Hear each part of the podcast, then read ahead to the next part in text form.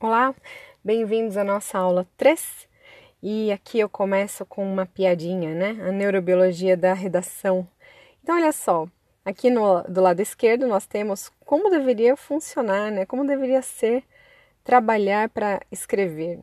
E do lado direito, como geralmente funciona. Então, você tem aqui todo o processo neurobiológico, né, que acontece no nosso córtex pré-frontal, e aí a linguagem é processada nos lobos temporais, e aí o córtex motor controla as mãos, né, e esse, esse comando vai ser transmitido para os neurônios musculares, que vão ativar o movimento das mãos, né, dos dedos, e aí deveria acontecer com sucesso a ação de redigir o texto. Mas na prática, né, o que acontece quando a gente vai escrever, muitas vezes a gente hesita, a gente não tem motivação, tem certa confusão, insegurança, medo e até às vezes pânico, né? Às vezes chega um momento que a gente entra em pânico porque dá um branco e a gente não consegue escrever.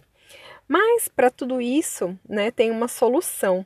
Então, eu vou apresentar hoje para vocês, primeiro, o método lógico da redação científica, os tipos lógicos de pesquisa, e aí, para florear, para enfeitar mais o pavão, né, para a coisa ficar mais bonita, os elementos fundamentais do estilo científico.